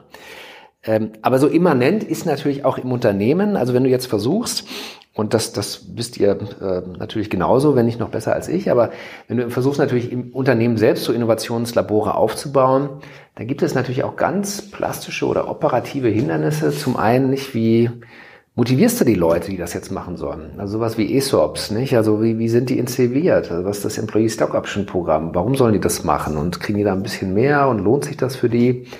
Und so, ja, andere Themen auch, das hörst du auch hinter vorgehaltener Hand, die wollen eben auch gar nicht so disruptiv sein. Ähm, oftmals sind dann doch noch administrative Strukturen da, über die Personalabteilung wird irgendwas oder ist noch dieselbe Informa also Administration und äh, äh, Rechenleistung, äh, Rechenabteilung, die genutzt wird, nicht? Und ähm, dann ist es schwierig, da die Kollegen sozusagen wegzudisruptieren. Das will man dann gar nicht, nicht? Wenn man noch draußen zusammen im Hof steht und zusammen eine raucht oder so, äh, das machst du vielleicht einmal, dass du den Leuten auf den Schlips trittst, aber dann eben nicht mehr. Selbst wenn du in Berlin einen schönen Innovationslabor sitzt. Also das ist schwierig. Ja, Insofern glaube ich eben an externe. Ne? Ja. Naja, wir werden ja dann klar, das ist klar, ja klar. so. Ne? Wer, wer, mal 20 Jahre in einem Corporate war, der weiß, du hast auch die Dinge schätzen gelernt, die dann auf einen einströmen. Und das ist Man will da keine Abstriche machen. Genau. Im Endeffekt ähm, würde das, würden das viele mhm. von sich weisen, aber mhm. ja, so eine formale 35-Stunden-Woche, mhm. da gibt's ganz viele, mhm. äh, wenn sie auch nicht gearbeitet wird, aber es sind alles Privilegien, wo du sagen musst, die sind da. Mhm. Ähm, und jetzt sollst du auf einmal ein äh, mhm. sprühender Entrepreneur werden, der im genau. Prinzip alles über Bord wirft und äh, im Prinzip diese Regeln missachtet, das funktioniert in der Realität einfach überhaupt nicht. Ja, ja wohl wahr. Ja. Und, und was ich also für mich nochmal so interessant finde, ist, du hast ja auch selber gesagt, ne, dieses Undenkbare denkbar machen. Und da fand ich deinen Aspekt interessant, auch wirklich vielleicht das anfassbar zu machen, wirklich ins Machen zu kommen, ne, das zu fühlen. Und dann finde ich aber den nächsten Schritt und äh, ich habe das Gefühl, das wird halt von sehr wenigen Firmen gemacht. Wir haben ja auch gesagt, es ist dann extrem schwer, aus dem Tagesgeschäft rauszukommen. Mhm. Und ich meine, da gibt es vielleicht ein paar Beispiele, die mir jetzt nur einfallen. Amerika, als ob es jetzt zum Beispiel Google war oder auch mhm. Netflix, die dann aber eben, klar, haben noch nicht, eine, noch nicht das große Ballast mitgenommen, mhm. wie jetzt vielleicht Mittelständler, der 100 Jahre ja. äh, unterwegs ist. Ja, ja. Aber auch dann mal eben zu sagen, hey, von zum Beispiel jetzt bei Google, wir gehen jetzt ganz konsequent auf Mobile First, so relativ mhm. früh. Ja. Und dann nicht zu sagen, ja, das ist mal so ein mhm. Versuch, sondern das ist die ganze genau. Company, richtet sich mhm. danach aus. Und dieser, ja, diese Entschlossenheit auch zu sagen, wir setzen fundamental auf so neue Sachen, mhm. ist halt eine Sache, die ich ich glaube, es ist auch deutlich schwerer, wenn man nochmal mehr mhm. Historie hat. Klar. Aber das sind halt Sachen, die ich äh, irgendwie mir mal wünschen würde oder mhm. so in Deutschland, dass meine Firma sagen würde, so fundamental wir setzen da jetzt konsequent auf was Neues. Ne? Hm, hm. Das ist ja, wir, wir hatten das, ne? Das heißt, da darf man nicht unterschätzen. Ich finde, das vergisst man immer. Unsere Mittelständler sind so groß also geworden. Also in den vor, 50 ja, vor 50 genau, Jahren genau, richtig, das, war das, das exakt das. Ja, ja, genau, ne? Und genau. das hat diese Firmen groß gemacht. Das ist ja mhm. dieses Explore-Exploit-Modell. Ja, ja, genau. Wir sagen, aber wir haben halt jetzt nur mal 50 Jahre exploited. Mhm. Also das Exploren wäre mal wieder mhm. angesagt. Sprich, genau jetzt müsste der Trigger fallen. Und damals mhm. waren wir diejenigen, die den Trigger gesetzt haben. Jetzt sind es andere Firmen. Und ich glaube, das muss man sich einfach verdeutlichen. Die Halbwertszeit von so einer Entwicklung Entwicklung, ja. die ist ja. irgendwann mal da. Ne? Aber, aber, ich glaube, das ist halt genau das Thema, weil, ähm, ja, wie du richtig sagst, ne, das, das wurde ja gemacht von den Firmen, so bei dieser Industriewelle oder auch mhm. bei der, als es dann Richtung ne, mhm. alles elektronisch wurde und so weiter, da haben, mhm. haben wir das ja extrem gut gemacht. Mhm. Aber jetzt zu sagen, ähm, zum Beispiel mal konsequent, ich setze jetzt nicht mehr auf ein Produkt, sondern ich gehe voll in eine, in eine Plattformrichtung oder so, das ja, aber Niklas, du darfst nicht vergessen, du hast viel zu verlieren. Damals, du hattest nichts Fall. zu verlieren und viel mhm. zu gewinnen. Mhm. Heute kannst du viel verlieren. Als Google diese Entscheidung getroffen hat, hatten die nicht so viel zu verlieren. Das heißt, ja, das, das ist immer die Frage, was hast du zu verlieren? Wenn du in die hungrigen Märkte nach Asien gehst, die haben nichts zu verlieren. Die ja. können nur nach vorne schauen. Die gucken, die schauen uns ja. an. Wir sind das Shining Beispiel. Die wollen einfach so sein wie wir. Die können nur gewinnen. Und bei uns ist eher so dieses verklemmende, ja, was, was, was dürfen wir nicht loslassen? Und ich glaube, das mhm. hemmt einen unglaublich mhm. in diesem Innovationszyklus Fokus ganz komplett radikal zu denken. Und wir haben das tagtäglich vor uns, wo du einfach mhm. sagst, wie kriegst du Leute dazu, diesen Mut zu haben, komplett loszulassen. Und ich, ich habe da höchsten Respekt vor. Ich verstehe mhm. das total, mhm. weil die haben eine Verantwortung. Wir haben Firmen, die haben ja. 10.000 Mitarbeiter, ja, die haben eine Verantwortung. Ja, ich kann nicht einfach sagen, ich schmeiße das über Bord, weil ich denke, das ist das nächstgrößte äh, Big Thing. Ne? Und ähm, da sind wir echt ein bisschen in, in einem Dilemma. Nun sind wir aber ja in Deutschland in einer sehr glücklichen Situation, dass eben Geld verdient wird, nicht? Und insofern ermöglicht eben Geld verdienen natürlich auch Spielraum dann, nicht? Und auch Flexibilität, auch neue Sachen auszuprobieren. Und das, glaube ich, muss man jetzt schon tun, auch ganz dringend, nicht? Also wie gesagt, was wir eingangs auch sagten, Digitalisierung ist jetzt nicht ein Schnupfen, der irgendwann mal weggeht, der bleibt hier. Und äh, wenn du viel Fernsehen guckst, dein ganzes Leben lang, hast du alles gesehen, aber nichts erlebt. Mhm. Ja? Also du, du musst auch rausgehen und erleben. Das ist wichtig. Und das muss man eben jetzt machen. Man darf nicht nur schauen, Fernseh schauen, mhm. sondern man muss rausgehen und erleben. Just mhm. do it. Vielleicht eine Sache, äh, die mir am Anfang schon kam, du hast ja selber gesagt, oder ne, du arbeitest ja mit, sag ich mal, hm. den Masterstudenten, mit so der jungen ja, Generation. Ja. Äh, in Deutschland wird ja auch oft gesagt, dass das eins der Hauptthemen oder Probleme für, für Unternehmen ist halt, dass es auch ja, einen Mangel an digitalen Talenten gibt, an digitaler hm. Kompetenz. Ähm, hm. Jetzt mit Hinblick, sag mal, auf den deinen Studenten, die du siehst, äh, hm. Glaubst du, dass da schon auch eine neue Welle an, sag ich mal, digitalen Talenten ranwächst oder sind es mm. genug? Äh, wie siehst du das so im Gesamtblick mm. in mhm. Deutschland? Kommt da ein Umschwung oder sind wir da doch immer noch ein bisschen ähm, mm. hinterher? Ähm, beides. Also ja, ich sehe einen Umschwung. Ja, wir sind noch hinterher. Ähm, es gibt in Deutschland jetzt 135 Entrepreneurship-Lehrstühle, also eine ganze Menge. Wir wachsen da auch, ich glaube, jeden ein, zwei Monate kommt ein neuer hinzu von irgendeiner Hochschule. Das ist sehr erfreulich. Ich selbst unterrichte ja auch Fächer wie Digital Entrepreneurship, also Startup Management. Was meint ihr, wenn ich da meine 20 Studenten frage, wie viele wollen von euch gründen? Was meint ihr, wie viele Hände gehen da hoch? Hoffentlich 20 von 20. Was meinst die du? Hälfte? Die Hälfte. Noch nicht mal die Hälfte. Echt? Da gehen da vielleicht sagen 20, 30 Prozent. Und dann frage ich die mal, Mensch, ihr Warum seid, seid doch hier, hier, ihr seid doch, der Kurs heißt doch Startup Management. Ihr könnt doch auch Online-Marketing machen oder Content-Business. Ne? Alles spannende Sachen, musst du auch können. Aber sagen, ja, nee, das interessiert uns. Ich wollte mal immer gucken, wie das so ist. Aber Fakt ist, die haben natürlich auch alle schon sehr gute Jobs bei uns. Und selbst, das sind eben Masterstudenten, die, ich würde sagen, 80 Prozent davon arbeiten auch schon nebenbei, nicht bei den Reves und Volkswagen und Trivago. Die stehen da also schon gut im Leben. Und ja, dennoch äh, haben sie Interesse, was natürlich auch erfreulich ist und äh, genießen dann die Ausbildung und da wird eben auch mehr gemacht. Insofern zu deiner Frage, ja, es passiert sehr viel in dem Bereich. Das große Manko, was noch fehlt meines Erachtens, ist wirklich das Thema Interdisziplinarität. Das heißt, wir bringen den Businessstudenten bei, wie sie gründen, sehr, sehr wichtig, don't get me wrong. Aber was wir noch nicht so viel machen, ist den Informatikern und den Ingenieuren beizubringen, wie man gründet. Und da müssen wir ansetzen. Das ist das eine. Das zweite ist, nicht nur innerhalb dieser Silos denen beibringen, wie man gründet, sondern das zweite, was genauso wichtig ist, interdisziplinäre Teams zu bilden und auch in den Abschlussarbeiten schon Teams zu bilden. Was in Stanford zum Beispiel gemacht wird, ist, dass du quasi so ein Dream Team zusammensetzt. Ein Informatiker, ein UX-Designer und ein BWL-Student. Und die gründen dann in ihrer Abschlussarbeit gleich schon mal ein Mini-Unternehmen. Und wenn es läuft, dann ne, off to the races, off you go. Und wenn nicht, na gut, dann kriegen sie eine Bewertung, eine Note und ne, moving on. Aber was halt wichtig ist, und so ist es ja auch im realen Leben, wenn ich im ersten Tag im Job bin, da habe ich ja nicht nur Business-Studenten links und rechts neben mir. Ne? Ich treffe dann Geisteswissenschaftler, ich treffe dann einen Ingenieur, mit denen arbeite ich. Warum nicht schon gleich im Studium? Also da sehe ich mhm. Riesenpotenzial. Das ist noch überhaupt nicht thematisiert bei uns in Deutschland. Ja.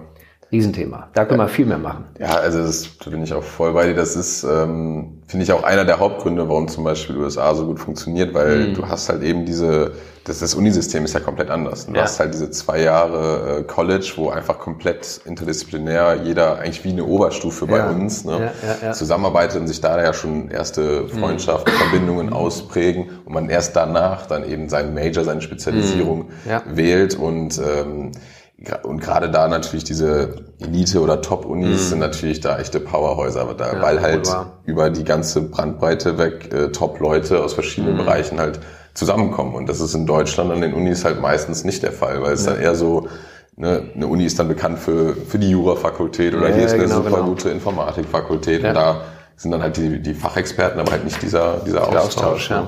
Genau, bin ich bei dir. Also das sieht man auch an den Businessplänen. Also wenn ich Businesspläne bekomme und das bestätigen mir eben auch viele andere Beteiligungsgesellschaften nicht. 80 Prozent sind eben von BWLern, die hier eingereicht werden. Und in den USA ist halt 80 Prozent von Informatikern, die ein Unternehmen gründen wollen. Und da gibt es sicherlich noch Potenzial.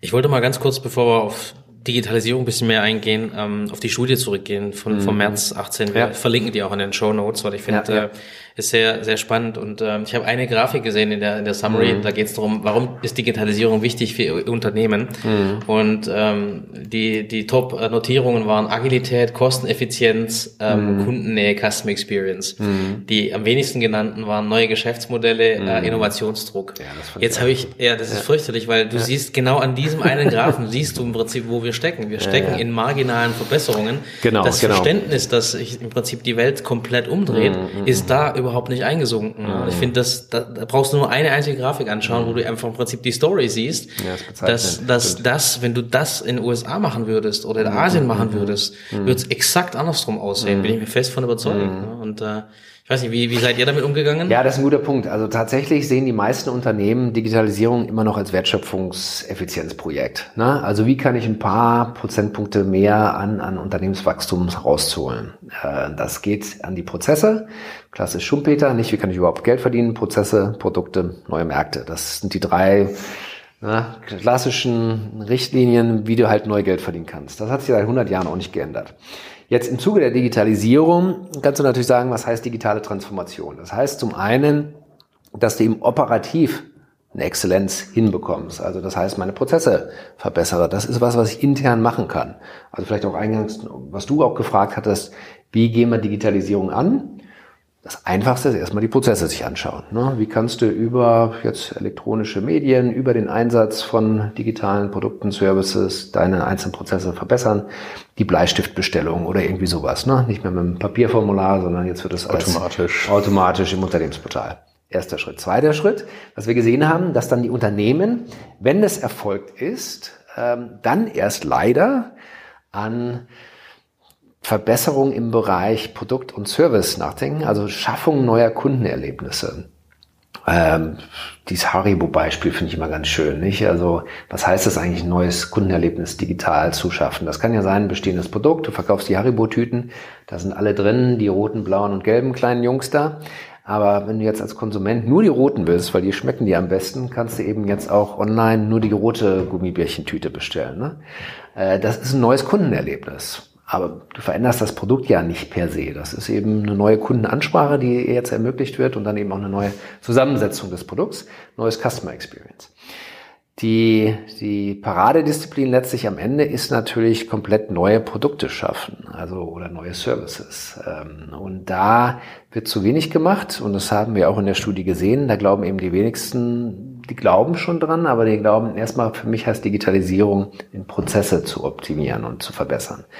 Äh, was wir auch gesehen haben, das glaube ich auf dem Folgechart, ist aber, dass diejenigen, die Produkte, Geschäftsmodelle und neue Customer Experience angreifen und da sich verbessern, dass da eben auch markant höhere äh, Unternehmenssteigerungsraten möglich sind, sowohl in Gewinn als auch in Umsatzwachstum. Zwar 20 Prozent. Genau, das fand ich halt auch interessant. Das waren ja die, die das beides kombiniert bekommen. Ne? Also Richtig. sowohl intern die Prozesse ja, ja. digitalisieren, aber auch eben mhm. externe ja. neue, neues Kundenerlebnis zu das schaffen. Das lohnt sich. Ne? Und du musst halt in beide Richtungen denken. Das ist wichtig. Ja, und da kommen wir wieder zu dem, zu dem Ausgangsthema, ne, dass halt für die eine Richtung vielleicht die Struktur noch nicht da ist. Ja. Äh, das andere hört sich irgendwie näher an. Ne? Das ja, heißt, äh, es, es, tut auch nicht so weh. Ähm, genau. Ich habe auch die Leute dazu, die das am ehesten noch können. Genau, ne? genau. Also das sind alles sehr, sehr rationale Argumente, warum das schon Sinn macht aus genau. der heutigen Position heraus. Und muss, muss man auch, also nicht. Und, also genau. ist auch wichtig, keine das, Frage. Genau, also das wäre auch immer wichtig zu sagen, das ist kein Ausschlusskriterium. Nee, das heißt, ganz, ganz das ist, das ja. ist quasi der Hygienefaktor, der muss. Ja. Aber das andere ist eigentlich das, was letztendlich die Chancen optimiert, äh, zukünftig Richtig dabei zu bleiben. Ne? Und äh, ich meine, wir haben viele, äh, ich sag mal, Gespräche geführt zum Thema Digitalisierung, wie Menschen mit mit äh, dem Thema umgehen, weil das mhm. allein das Thema ist ja äh, mannigfaltig besetzt. Mhm. Na, was ist das? Und äh, da die Frage an dich: ähm, Wie nimmst du denn äh, Digitalisierung für dich tagtäglich wahr? Also was ist mhm. für dich Digitalisierung? Mhm. Ja, für, für mich ist ja so ein bisschen so, die Geister, die ich rief, werde ich nicht mehr los. Nicht? Goethe so. Äh, ich war ja 2000, haben ja das, das erste Unternehmen gegründet im, im Mobile Entertainment Bereich. Äh, damals war unsere verrückte Idee, dass die Leute irgendwann mal Videos äh, auf dem Handy gucken. Und äh, ihr erinnert euch vielleicht, da hat man ja noch diese Schwarz-Weiß-Displays gehabt. Und die Leute haben tatsächlich noch mit dem Handy telefoniert. Ne? Das macht ja heute keiner mehr. Also du bist ja nur noch im Messaging und, und guckst dir andere Dienstleistungen an. Ja, es gab noch Nokia, ne? Ja, was genau, so hieß die. ja, da ja, war genau. noch was. Ja, da war da noch was. Ne?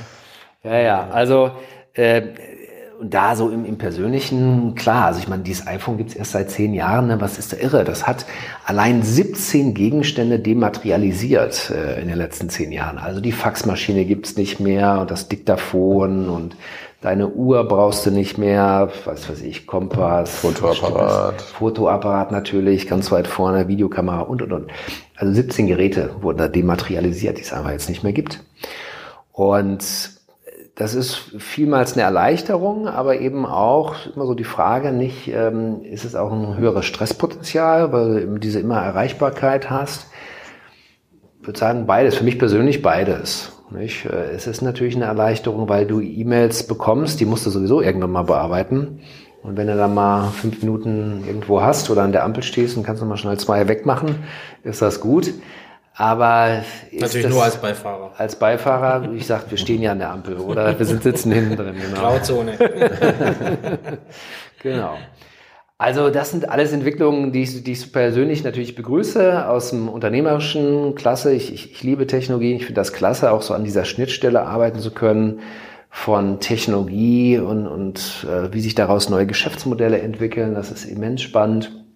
Ähm, und auf der persönlichen Seite, ähm, wenn er mich danach fragt, äh, habe ich so ein bisschen einen gegenteiligen äh, Ansatz. Also bei meinen Kindern zum Beispiel, die sind jetzt zwölf und sieben. Wie gesagt, ich sage nicht, dass das äh, bei weitem um Gottes Willen eine Empfehlung ist, aber ähm, wir haben für uns entschieden, dass wir so, so weit wie es geht erstmal von Medien fernhalten wollen. Ähm, jetzt ist das im Silicon Valley auch tatsächlich wieder ein Trend. Mhm. Ja. Nicht, dass die großen CEOs, die Bosse von den Apples und den Microsoft tatsächlich ihre Kinder auch auf die Waldorfschulen schicken und äh, von diesem digitalen Gift ein bisschen fernhalten wollen. Und ähm, ich finde auch, weil die Diskussion ist ja nun auch mal da draußen und auch zu Recht, ähm, dass es tatsächlich natürlich auch süchtig macht. Und da gibt es ja auch viele Studien zu, nicht? Die, die Endorphinausschüttung bei Likes und bei Views, äh, das ist belegt. Und ich finde es auch wichtig, dass man, gerade wenn man so Kinder hat, ähm, dass man denen auch erstmal nochmal andere Inhalte beibringt und eben auch im direkten, kommunikativen, im, im Hier und Jetzt als rein digital eben das zu überlassen. Deswegen sagte ich so eingangs nicht, die Geister, die ich lief, ähm, werde ich jetzt nicht mehr los. ich habe da aktiv dran mitgearbeitet, äh, vor 17 Jahren mit begonnen und äh, aktiv auf dem Handy gearbeitet. Du sagst es vorhin, Mobile First, nicht? Für mich war das Mobile Only. Also das war so, nicht? Wir haben gesagt, Mobile Only, das ist, das ist das Business. Zukunft, ja. Ja, ja finde ich sehr interessant, weil eigentlich trifft es, glaube ich, ziemlich auf den Punkt, was du sagst. Also diese Erleichterung versus mm. trotzdem mm. Stress. Mm. Und ich glaube, ähm, ja auch das, was du mit deinen, mit deinen Kindern oder dieser allgemein dieser Trend, dass man auch vielleicht seine Kinder davon erstmal ein bisschen fernhält, ähm, ist, glaube ich, halt enorm wichtig, den bewussten Umgang damit äh, zu, genau. zu haben. Ja. Und das ist natürlich brutal schwer, weil ich meine, die ganzen Firmen, die ganzen so, äh, sozialen Medien, ob es jetzt Facebook, Google und so weiter ist, die stellen halt reihenweise natürlich Leute ein, die nur dafür da sind, irgendwie ja. rauszufinden, auf was du reagierst, auf was dein mhm. Körper reagiert, um dich da halt eigentlich ja wirklich süchtig zu machen, kann man ja schon so sagen. Ne? Mhm. Das ist natürlich irgendwie ein harter Kampf, mhm. wenn mit allen Mitteln gekämpft wird. Ähm, um das bei dir auszulösen. Ich glaube, das ist halt enorm wichtig, da dieses Bewusstsein für sich ja, zu Ja, ich glaube, durch die Technologie, äh, die fortschreitet, also mein ältestes ist zwei, mhm. ähm, das ist wahnsinnig schwer, die äh, wegzuhalten. Also wir mhm. haben eine ähnliche Idee, ehrlich mhm. gesagt, mhm. aber selbst wenn ich mit Leuten spreche wie du, die mhm. jetzt zehn Jahre vielleicht mhm. vorn dran sind, äh, muss ich sagen, ist fast noch einfacher gewesen. Das wird immer schwerer, weil diese, mhm. das ist, das ist äh, unilateral da. Ich sag ja, nur Alexa, die steht da mhm. rum. Ja, ja der Kleine, der blökt die Alexa stimmt. an. Äh, du kriegst das nicht mhm. mehr so weg. Ne? Mhm. Und ich meine, da mhm. kannst du zwar sagen, äh, es gibt um sieben Sandmännchen und mhm. that's it mit Fernsehen gucken, alles fein. Da sind so viele mediale andere Touchpoints drumherum. Die sind das da, da bin ich bei dir. Aber es, allein schwer. das Bewusstsein auch bei euch, genau, also dass man sagt, okay, das ist halt nicht nur mein digitaler Babysitter, ne? Wir, wir spielen auch was zusammen und machen was zusammen. Radikal irgendwie ja. managen. Und dann musst du dich selber an der Kandare nehmen, ja, weil genau. das heißt natürlich auch du musst anders agieren, weil ich ja, meine, du kannst nicht das eine verlangen und das andere tun. Also das ist ein genau, extrem zwei, zweischneidiges Schwert. Ähm, wie gesagt, das ist, das mhm. ist so ins, in, in den Haushalt mit eingewoben, dass es nicht mehr so ist, dass du sagen kannst, äh, du kriegst dein Smartphone erst mit zehn. Äh, bis dahin sind ganz andere Dinge passiert. Naja, die sind, ne? haben natürlich damit schon interagiert. Ich weiß, als meine Tochter zwei war oder drei, da stand die irgendwann mal vorm Fernseher und jetzt machen wir hier einen Podcast, deswegen kann ich die Bewegung nur schlecht zeigen. Es geht genau diese Sache. Ne? Äh, das war vor zehn Jahren. Da hat die halt das. Ich hatte dann auch die ersten iPhones und so und habe damit rumgespielt und die Fotos eben gewischt. Und äh, das hat sie sich sofort angewohnt und stand dann auch vom Fernsehen, versuchte auch zu wischen, ne? äh, weil das Programm so langweilig war. Also das ist natürlich genau wie du sagst, es ist gelebt und wachsen natürlich damit auf wir wissen es ja auch noch nicht. Also ist das das Bessere oder nicht? Aber äh, ja, also es gibt eben eine ganze Reihe von Studien, die natürlich auch zeigen, also äh, Fokus, Möglichkeit und Fähigkeit, sich länger zu konzentrieren, nimmt ab, wenn du eben digitalen Medien in frühphasig, also unter sieben, verstärkt ausgesetzt wirst. Ne? Also mhm. das ist wohl schon belegt jetzt. Mhm. Mhm.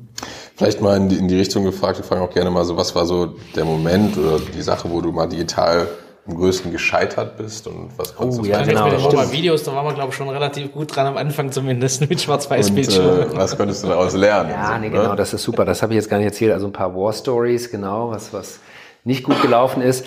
Ähm, also ich glaube, ich hatte auch irgendwie fünf Startups, die sind alle pleite gegangen oder so. Ne? Also das, äh, das gehört auch dazu, klar. Ähm, das letzte Beispiel, äh, da habe ich, war ich so überzeugt von Virtual Reality und Augmented Reality.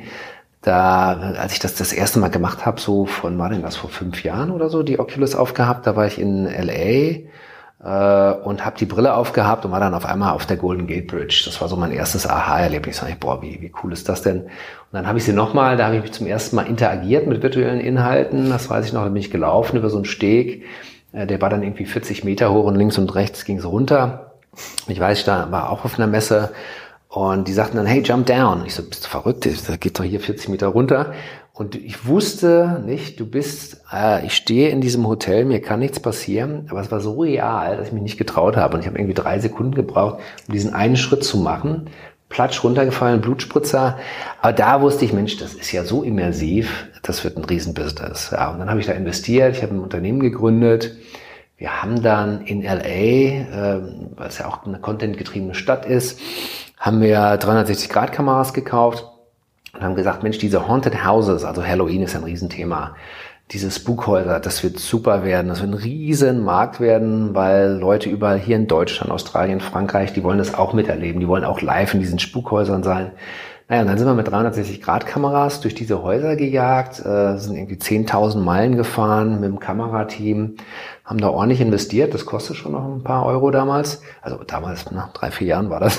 Mhm. Und äh, sind dann in die Spukhäuser und haben die gefilmt. In Texas, in Minnesota, in Kalifornien, die Top Haunted Houses in America. Und dann war die Idee, dass du halt hier in Deutschland für ein oder fünf Euro kannst du dann 360 Grad da durchlaufen. Also so ein, so ein mhm. Event quasi.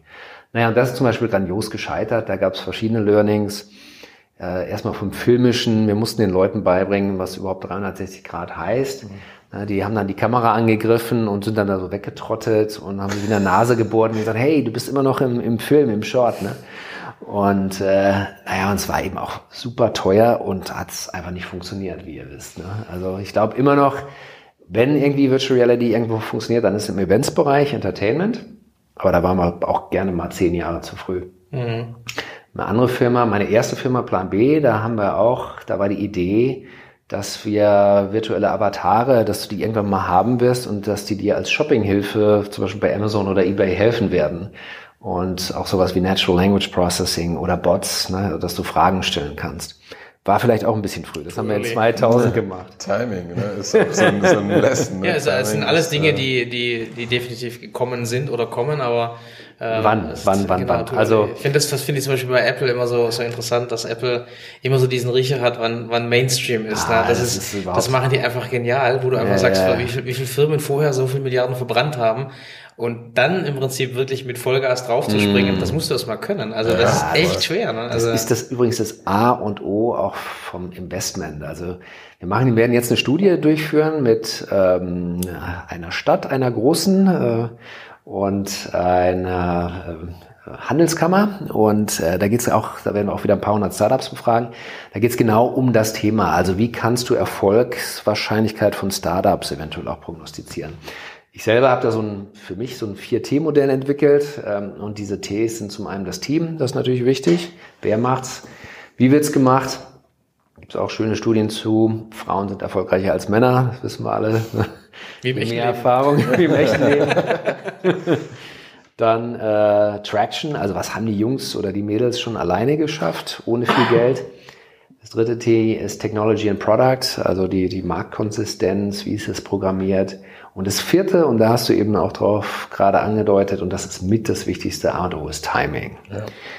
Und das werden wir jetzt messen, also dieses 4T-Modell, und ist das ein Garant oder eine Möglichkeit, um eben auch Erfolg zu prognostizieren. Aber Timing bin ich bei dir, das ist A und O. Ja, ja. ja gut, das Timing ist, es klingt halt immer so einfach, ne? aber mhm. ich meine, es ist ja zum Beispiel äh, auch so, dass Apple trotzdem an den, an den Dingen arbeitet. Das heißt, mhm. du kannst dich ja dann nicht per se entscheiden, wenn du nach sechs Jahren merkst, dass der, der Trend Mainstream ist, dann will ich es machen, sondern du musst ja in den sechs Jahren mhm. im Prinzip im Verborgenen dran arbeiten. Und das ja. ist das, was die Firmen, die wenigsten Firmen schaffen. Die sind entweder mhm. in, der, in der Öffentlichkeit und werkeln vor sich hin ja. Ja, äh, und scheitern. Äh, aber die wenigsten geben, ich sag mal, Milliarden aus bis zu dem Punkt, um dann quasi das Ganze hochzuziehen. Ja. Und ich finde das auch nochmal einen wichtigen Punkt. Das ist ja nicht, das Timing allein ist es nicht, sondern das Timing dann mit einer Marktmacht hm. zum richtigen Zeitpunkt reinzuballern, hm. das macht solche Firmen aus. Weil wenn du dann als Startup das richtige Timing hast, musst du ja trotzdem von vorn anfangen. Und hm. ich glaube, das ist echt schwer. Also ich glaube, das zum Beispiel ist mir bei Virtual Reality aufgefallen, da haben unheimlich viele Firmen unheimlich viel Geld verbrannt. Aber im Endeffekt war der Kuchen schon verteilt irgendwo, ähm, weil die Milliardeninvestments sind schon in bestimmte äh, Bereiche geflossen.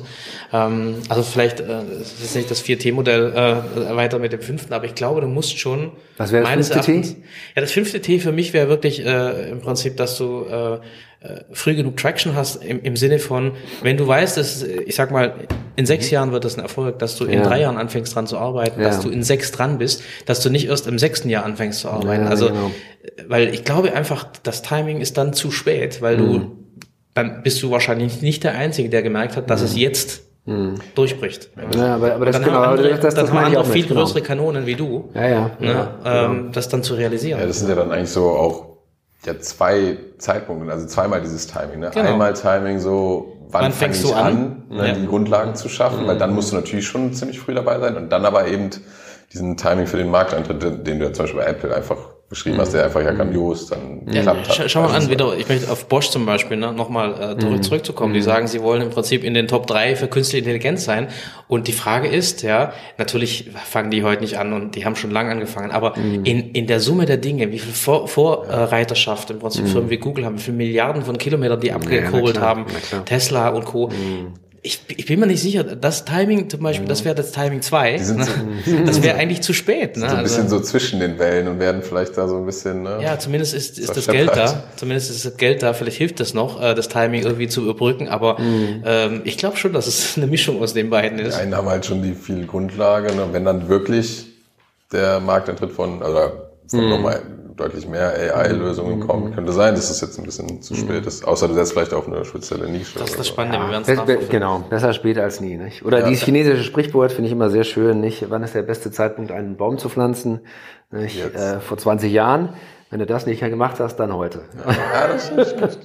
Ja, das, das Vielleicht so in die letzten Fragen nochmal reinzugehen. Ähm, haben wir eine Frage, was sind so deine Top-Inspirationsquellen? Ne? Also sehr, gerne sehr konkret. Ähm, mm also es kann alles sein, kann Bücher sein, können Podcasts ja. sein, Blogs, vielleicht ein paar konkrete.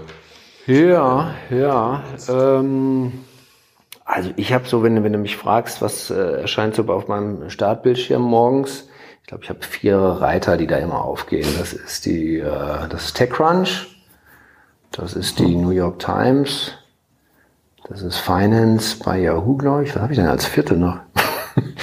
Weiß ich gar nicht. Ähm, Deine Familienbilder. Ja, wahrscheinlich. Ich habe irgendwie nur einen Fitten jetzt. Ähm, nee, aber das sind, äh, das ist so, so, so mein, mein, mein Start morgens, nicht? Also auch meine Routine, äh, dass ich da erstmal reingehe.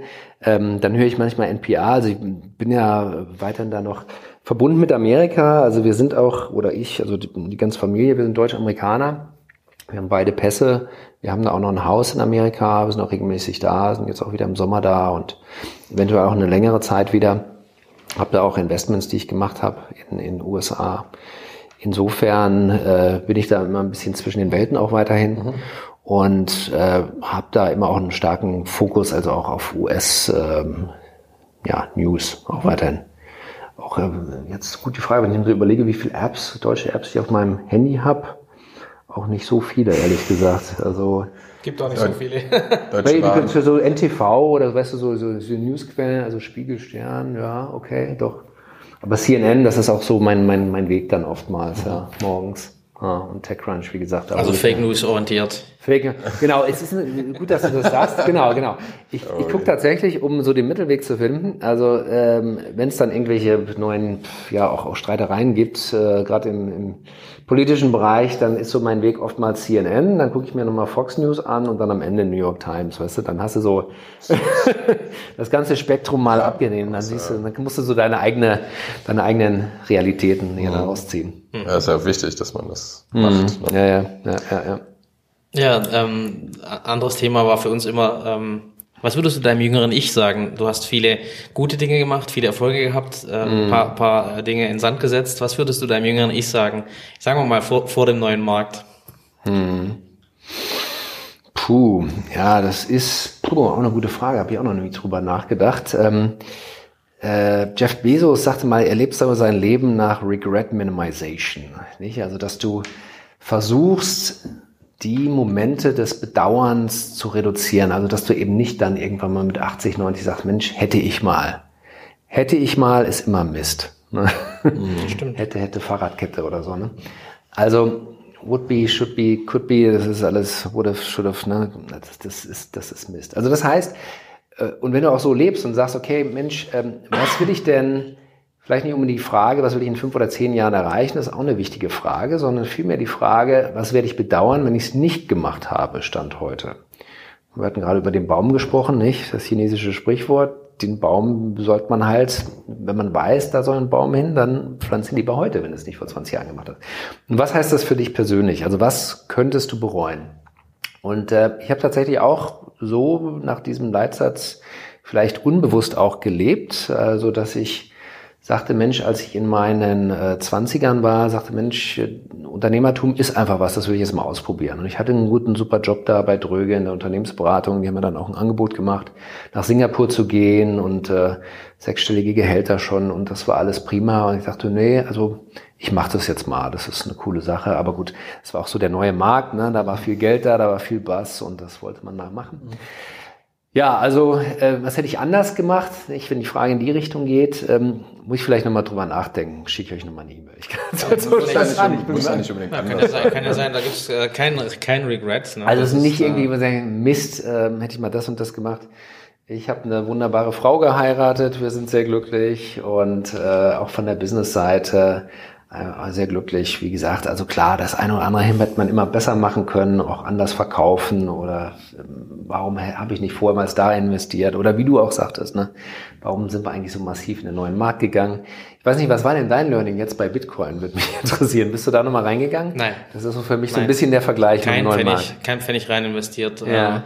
Äh, wir, wir haben uns sehr stark mit äh, äh ich mag mal der Technologie und allem ja. beschäftigt, aber ja. ich habe null investiert, okay. weil ich einfach okay. äh, alle so alle Arten von möglichen Blasen habe ich ja. komplett die Finger von, ah, ja, gelassen. Okay. Also das ist wirklich so der äh, ich bin auch so gut wie gar nicht mehr in Aktien investiert, weil ich einfach gesagt habe, in den Bereich ja, ja. Äh, meine Lehre aus dem war, wenn ich nicht genug Zeit habe, mich drum zu kümmern und wenn ich nicht alles wirklich selbst gut verstehen kann, Finger weg. Mhm. Und das ist für mich immer die, ich habe da, ich habe da investiert in was weiß ich was alles. Ne? Also die, mhm. die Namen sagen allen heute noch was, wenn man das, wenn man da investiert war, wo ich gesagt habe, was ein Schwachsinn. Ja? Also ich meine, äh, äh, nie mehr, nie mehr. Ne? Also das wäre für mich die Lehre und ähm, da bin ich eigentlich immer mit äh, gut gefahren. Ja, das stimmt. Am besten ist Aktien im eigenen Unternehmen zu halten. Da weißt du, da, das kannst du beurteilen, kannst du beeinflussen. Kannst, auch, kannst du beeinflussen, genau. Genau, das, das ist äh, das hier so. Deswegen sind, sind wir froh, dass wir eigenfinanziert sind, äh, keinem, keinem anderen Herrn dienen. Ja, ne, klasse. Ähm, das sind, das sind ja, tatsächlich ja, ja. Vorteile, die einem sehr viel Freiheiten äh, gönnen. Aber die, ich sage jetzt mal, ähm, äh, Lehren sind tatsächlich so, äh, wenn du keine Zeit, also keine ausreichende Zeit hast, hm. dich drum zu kümmern, dann schwierig. Also dann hm. muss man einfach sagen, dann hat man hohes Risiko. Und das muss man dann halt auch tragen, wenn man das möchte, sehr gerne. Ne? Ja, ja. Ähm, was würdest du äh, als, als möglichen Gast für uns denn vorschlagen? Hast du denn, du hast äh, bestimmt spannende Leute kennengelernt. Äh, mit wem, mit wem sollten wir denn mal reden? Äh, ja, auch eine gute Frage. Wollt ihr denn, macht ihr auch Englisch oder macht ihr ja, Deutsch? Klar. Und ja. Ähm, also gestern habe ich mit einem Freund ähm, da hier so einen Innovationsworkshop abgehalten. Und zwar ist das der Christoph Redke. Ich weiß nicht, ob ihr den kennt. Der ist der Gründer der äh, Berlin Startup Academy. Und ähm, der hat gestern, wie gesagt, hier auch den Innovationsworkshop abgehalten. äh, das ist sicherlich ein super Kandidat, weil er hat sehr viel Erfahrung, der hat Innovationsprogramme für Großunternehmen gemacht, die RBEs, BASF, was er da jetzt alles macht. Der hat über 50 Startups betreut in Berlin, ist richtig da in der Szene verhaftet. Der ist vielleicht sogar auch heute noch in Köln. Vielleicht ruft er den gleich mal an oder wir können ihn zusammen anrufen. Prima, machen wir das doch gleich mal im Nachgang. machen wir gleich mal im Nachgang. Direkt also das, das, das ist ein guter Typ. Ähm, ansonsten, ich meine, Unternehmer, Entrepreneure interessieren euch natürlich mal, ne? auch, auch vielleicht Finanzkapitalgeber. Äh, also hier in Köln gibt es natürlich eine ganze Reihe von interessanten Persönlichkeiten. Ich äh, selbst bin da jetzt auch mit Freunden, Bekannten investiert in einem anderen Unternehmen, Storito.com heißen die. Die haben ein äh, Desktop-Editor für Instagram Stories entwickelt und äh, da bin ich investiert mit dem Tim Schumacher, dem Gründer von Sedo, der das an die Börse gebracht hat und äh, Kai Panitzky, das ist der Gründer und jetzt Geschäftsführer von Bitstone Capital, großer PropTech-Investor, ist vielleicht auch für euch interessant. Ihr habt ja gesagt, er macht ja auch Projekte in dem Bereich. Können wir gerne mal ein Intro machen. Sicherlich spannende Leute, äh, auch mhm. viel erlebt haben. Mhm. Jetzt bist du ja auch selber eine spannende Person. Ähm, wie können denn vielleicht unsere Hörer dir, sag mal, auch weiterhin vielleicht folgen? Gibt es ein paar Kanäle, wo die, äh, wo, ja, wo man dir folgen kann, wo man dich ja. kontaktieren kann? Also ich bin äh, leider sehr unregelmäßig auf Social Media unterwegs. Meine Frau macht da mehr, die taggt mich dann ab und zu mal. ähm, ja, aber ich bin also, wenn am aktivsten auf LinkedIn sicherlich. Mhm. Äh, da äh, habe ich auch den den größten Reach und wo ich dann auch, auch ähm, interagiere mit Leuten. Also das ist sicherlich ein guter Kanal und dann eben das deutsche Pendant auf, auf Xing auch ab und zu. Und ähm, ja, nur zu gerne. Also wie gesagt, äh, was so Themen sind, die, die mich interessieren. Das eine ist eben das Thema Hackathon Open Innovation, auch gerne mit deutschen mittelständischen Unternehmen. Da sind wir dran, aktiv von Seiten der Hochschule. Da wollen wir mehr machen. Da wollen wir die Studenten auch weiterhin einbeziehen. Dann das Thema Startup, wo ich eben auch privat investiere in Startups und beteiligt bin. Da interessieren mich Startups auch so im E-Commerce-Bereich, VR, AR. Wie gesagt, habe ich mir jetzt ein bisschen die, die Hände und die Tasche, den Geldbeutel verbrannt. Also insofern bin ich ein bisschen vorsichtiger geworden. Finde ich weiter ein spannender Markt, aber wie gesagt, vorsichtiger. Also das sind, das sind Themenstellungen, die mich da interessieren. Also insofern gerne. Freue ich mich von euren Hörern Super. zu hören. Sehr cool. War, war eine sehr kurzweilige Stunde. Vielen Dank, Herr Bühler, und wir freuen uns auf Folgegespräche. Klasse, vielen Dank äh, an euch nochmal. Danke. Ja, danke. Ja, vielen Dank, dass ihr reingehört habt. Ich hoffe, ihr stimmt uns zu, dass Kai wirklich eine spannende Mischung aus Entrepreneurship und jetzt der Akademie geschaffen hat. Und ja, ist auf jeden Fall bereit für spannende Kontakte, für Kooperationen. Seine Kontaktdaten sind in den Shownotes verlinkt. Meldet euch sehr gerne. Und auch wir freuen uns natürlich, wenn wir ähm, ja, Feedback bekommen und gehen da sehr gerne drauf ein zu diesem spannenden Thema der Innovation innerhalb eines Unternehmens. Genau, und wie am Anfang angeteasert, äh, haben wir eine kleine Reihe gemacht, nachdem wir von Kai jetzt äh, sehr schön gehört haben, wie Innovation anfänglich im Unternehmen äh, behandelt werden sollte, werden wir in der nächsten Folge mit dem Ulf sprechen, Ulf Valentin, der uns ein bisschen genauer erklären wird, wie äh, ein Inkubatormodell funktionieren kann, eine Variation, wie ein Unternehmen sich innovativ vorwärts bewegen kann. Also dranbleiben, weiter zuhören und vielen Dank für euer Feedback.